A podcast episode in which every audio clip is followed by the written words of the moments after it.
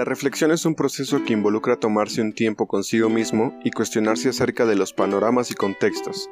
En medida que reflexionamos, nuestra mente recibe nuevos estímulos y es propensa a descubrir nuevas realidades. Paulo Freire decía que los hombres no se hacen del silencio, sino en la palabra, en el trabajo, en la acción y en la reflexión. En la Tortuga Frispe creemos que nutrir la universidad y preguntarse siempre el cómo, cuándo y por qué es el primer principio hacia la transformación. Nuestro contenido busca mirar con otros ojos aquello que puede ser desconocido en lo inmediato, pero que no es ajeno a nuestra realidad. Bienvenidos.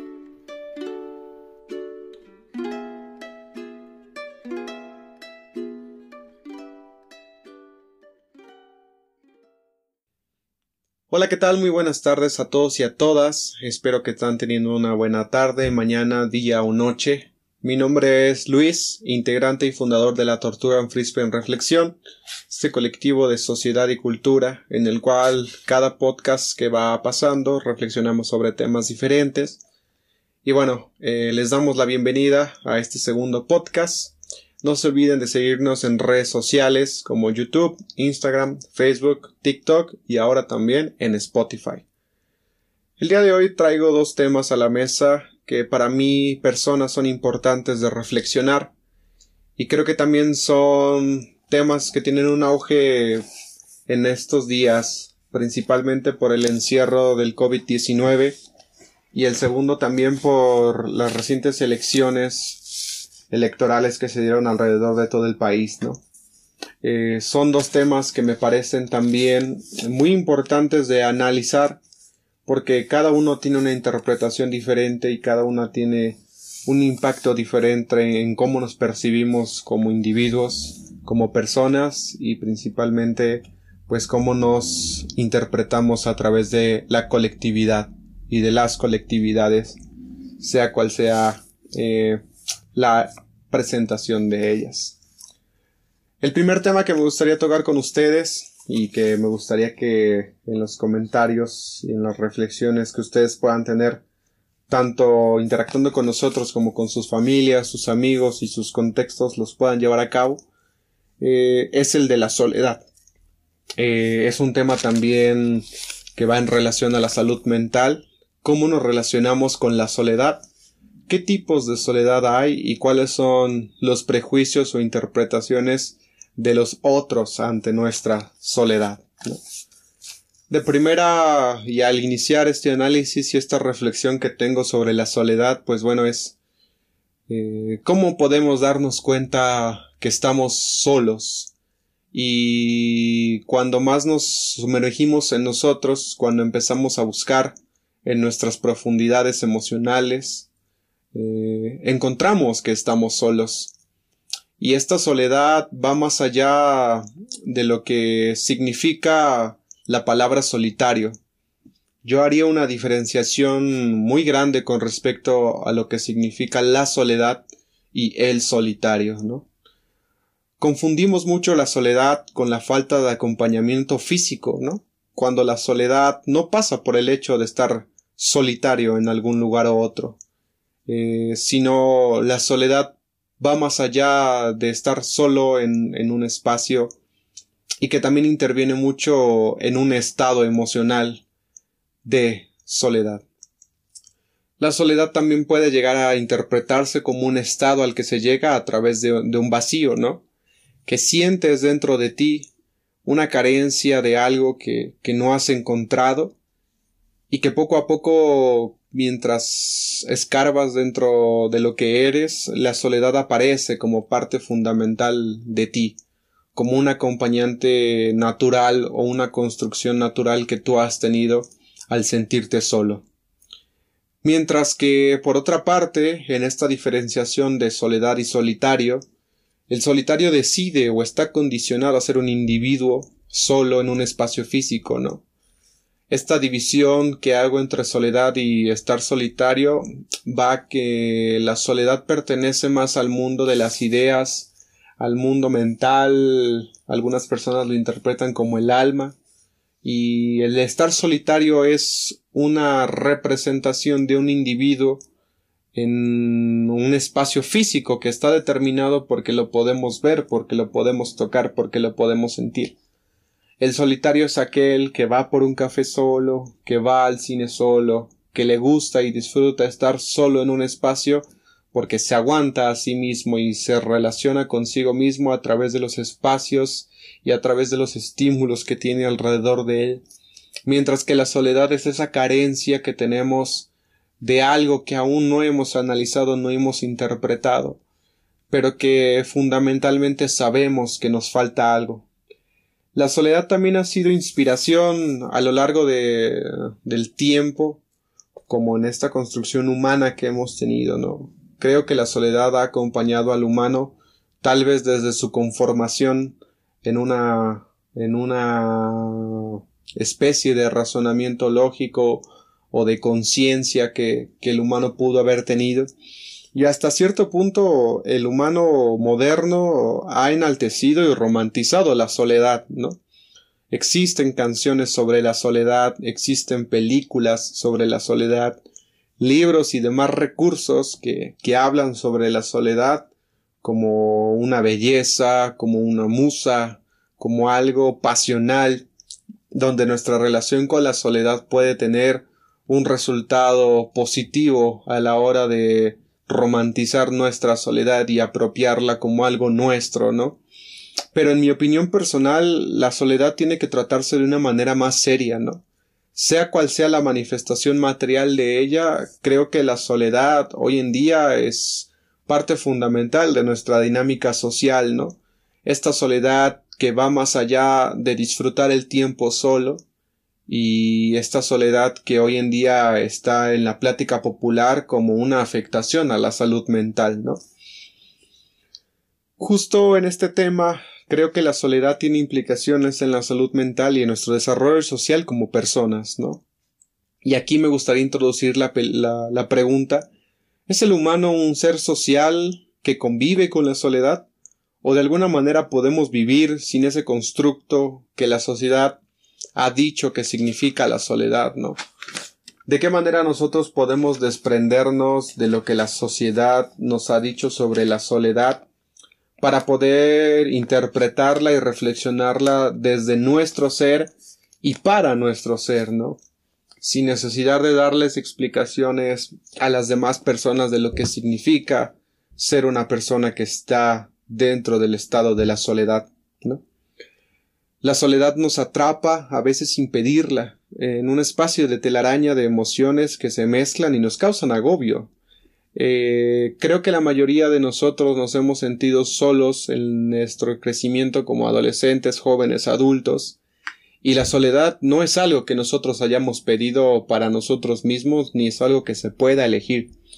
Creo que la soledad es la consecuencia de alguna carencia de, de emociones, de sensaciones que hemos tenido y que se manifiesta como un vacío, muchas veces también físico, con, con afectaciones a la salud como lo pueden ser la ansiedad, la depresión, ¿no? Pero la soledad en esta telaraña que nos bombardea todos los días con emociones diferentes, pues nos causan demasiado agobio porque no sabemos cómo lidiar con la soledad, ¿no? ¿En qué momento de nuestro desarrollo humano alguien nos contó sobre la soledad y nos dijo cómo afrontar la soledad, ¿no? Y que pareciera difícil o pareciera muy grande enfrentar la soledad eh, con algún tipo de método o algún tipo de, de seguimiento propio a la, a la reflexión, pero que poco a poco, pues bueno, nos ha, nos ha, nos ha consumido como parte de ella, ¿no? Pareciera que dejamos de ser individuos que podemos hacer mil y unas cosas y ahora nos convertimos en unos esclavos de la soledad cuando la soledad agobia demasiado a nuestras mentes y a nuestros cuerpos. Pero también la soledad puede ser una carencia de bálsamos, como lo, lo, estaba platicando al principio, esta carencia donde no tenemos algo en nuestro entorno físico, ¿no? Estas caricias que le hacen falta a nuestro ser, estas caricias de sensaciones o de estímulos que las personas, los objetos, las inspiraciones nos pueden dar, que de alguna manera pues nos hacen sentir más completos en nuestro día a día, ¿no? el recibir un abrazo de, de la familia, el encontrarse con una pareja y sentir el amor, el hacer las cosas que nos gustan, como por ejemplo la música, el deporte, la creación de contenido, la literatura, el ir a la escuela, creo que es lo que hoy en día nos construye como un ser completo para tener y, crecer en nuestra relevancia del, día a día, ¿no? De la dinámica que sea cual sea, eh, necesita un motorcito o una inspiración para poder seguir caminando hacia adelante. Y justo en mi comentario del principio había hablado del encierro por el COVID-19 y las afectaciones que podría tener, ¿no? Justo al cortarnos la dinámica social en donde hacíamos nuestras pasiones, donde nos relacionábamos con las personas y donde podríamos tener una interacción social que nos ayudara a sentirnos completos, creo que el COVID-19 y el encierro nos ha acercado más al estado de la soledad como algo común entre los compañeros y las compañeras de nuestros contextos cercanos, ¿no? Platicando con muchos amigos, pues eh, principalmente me han comentado que estando solos se sienten bien, pero que llega momentos en los que los agobia el vacío y que los abraza como parte de sus noches, como parte de sus tardes, incluso de sus mañanas o algunas personas pues de todo el día, ¿no? Y creo que regresando un poco al principio, pues también es parte de, de esta mala definición que hemos tenido de estar solitarios en un espacio y sentirnos solos, ¿no? Que, que también puede llegar a ser peligroso no saber cuáles son las definiciones de cada uno de estos aspectos y cómo nosotros podemos apropiarlos a nuestros días días para poder sentirnos un poco mejor, ¿no? Pero también qué difícil no sentirse solos en un mundo que cada vez nos desprende más y más de los motivos para luchar al día a día, ¿no? Qué difícil no sentirse solo cuando Vivimos en contextos complejos y en contextos difíciles. Vivimos actualmente en una situación socioeconómica difícil para el país y que fácilmente nos arroja a la soledad como el único lugar para poder eh, sentirnos y, y, crecernos como humanos, ¿no? Como personas, como individuos. Qué difícil no sentirse solo en un mundo que nos desprende pues de las oportunidades para seguir adelante, que nos arroja situaciones difíciles como pueden ser la muerte de algún familiar por el COVID-19, la pérdida del empleo que antes teníamos seguro y que hoy es inestable, cuando no podemos realizar nuestros sueños o nuestras inspiraciones porque nuestro contexto hay violencia, porque en nuestro contexto hay machismo, porque en nuestro contexto no se valora lo que cada uno de nosotros podemos aportar, ¿no? Es una situación muy difícil evitar la soledad, ¿no? Y en lo más profundo de nosotros, pues buscamos alivio para lo que nos hace mal en todos los días que podemos interactuar fuera de nuestros cuerpos. Y sea cual sea ese alivio, pues también necesita mucha reflexión para poder aceptarlo como parte de nosotros, ¿no? Esos alivios muchas veces se ven automatizados y se ven fuera de nosotros y no les tomamos la importancia necesaria.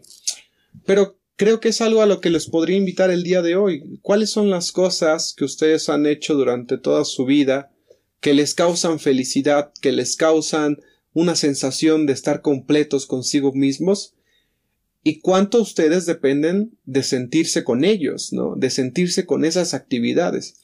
¿Cuál es el grado o el nivel de necesidad que ustedes tienen ante esas actividades para poder sentirse así, ¿no? Y bueno, también otra pregunta que a mí me gustaría detonar el día de hoy con ustedes es ¿cómo ve la sociedad a los que estamos solos? ¿Cómo nos tratan cuando nos sentimos solos o cuando manifestamos que estamos solos? Y para responder esta pregunta me voy a ir un poco a los contextos más cercanos que pueden empatizar con ustedes, que son la familia, ¿no? Pareciera que una persona sola no cabe en la dinámica utilitarista y capacista de hoy en día, en la familia o en el trabajo, ¿no? Dentro de la familia tradicional mexicana, alguien que no ha reconocido su soledad llega a ser estigmatizado, y claro que siempre llega a ser juzgado por su rendimiento en la escuela y el trabajo, ¿no? un poco la soledad con las afectaciones que puede traer a nuestro cuerpo y a nuestros desarrollos, tanto laborales, emocionales, personales, actitudinales, pues podría ser que no nos sentimos con las ganas necesarias para salir y trabajar o que queremos quedarnos en casa durmiendo todo el día porque no queremos ir a la escuela, porque no tenemos esa aspiración, porque hay un vacío que la soledad nos está exigiendo que se llene, ¿no? Esta familia tradicional mexicana en la cual eh, el hijo que no trabaja es una carga más para las personas que viven y que sí trabajan dentro de esa familia, ¿no? Esta, esta familia que no acepta la soledad como una excusa para no salir a estudiar o no hacer algo dentro de nuestro día a día, ¿no? Creo que, que principalmente ha sido la soledad ignorada en, en nuestras sociedades porque empezamos a obviar sensaciones en nuestro cuerpo que no son importantes para este sistema capacista y utilitarista en el que vivimos, ¿no? La soledad no tiene cabida en nuestro sistema porque no se puede ni medir, no se pueden interpretar y tampoco se podría materializar como un objeto al cual le podamos sacar provecho, ¿no? Es esta, esta imagen única de un niño que crece y normalmente estudia, aunque a veces algunos niños no tienen esa oportunidad, para después ponerse a trabajar, ¿no? Trabajar no importa si está el frío, no importa si hay lluvia, no importa si se murió su mamá, no importa si se sienten mal, no importa si están solos, ¿no? Y también qué triste que tengamos que aceptar la soledad como algo que no nos debe interesar o que no nos debe afectar porque necesitamos eh, crecer económicamente y salir adelante porque si no no comemos, ¿no?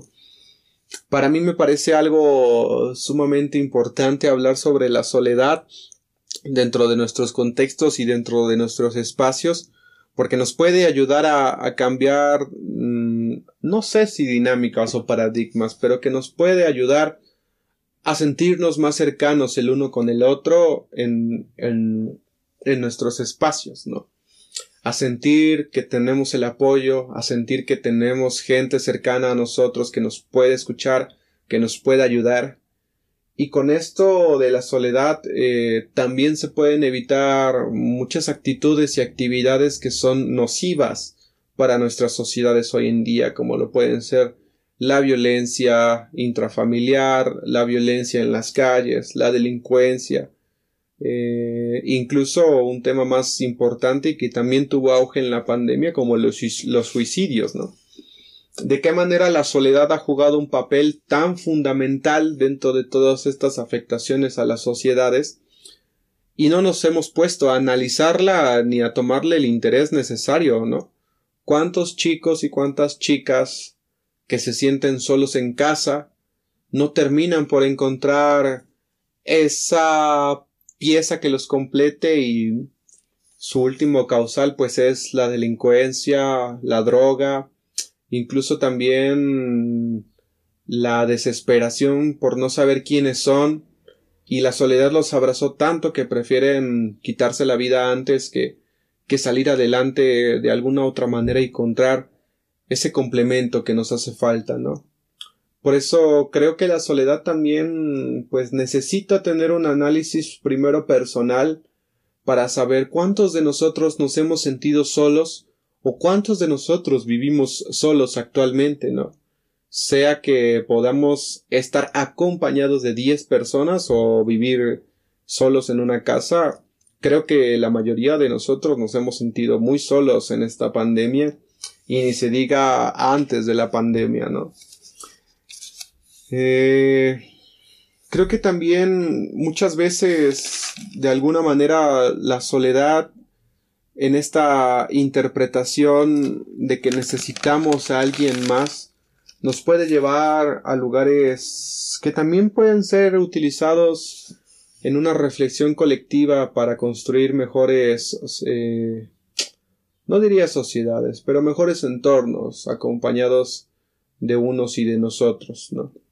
Creo que la soledad, para cerrar estos comentarios y estas reflexiones que el día de hoy he tenido, eh, debe ser comprendida como un estado más allá de un simple día donde estuviste solo físicamente.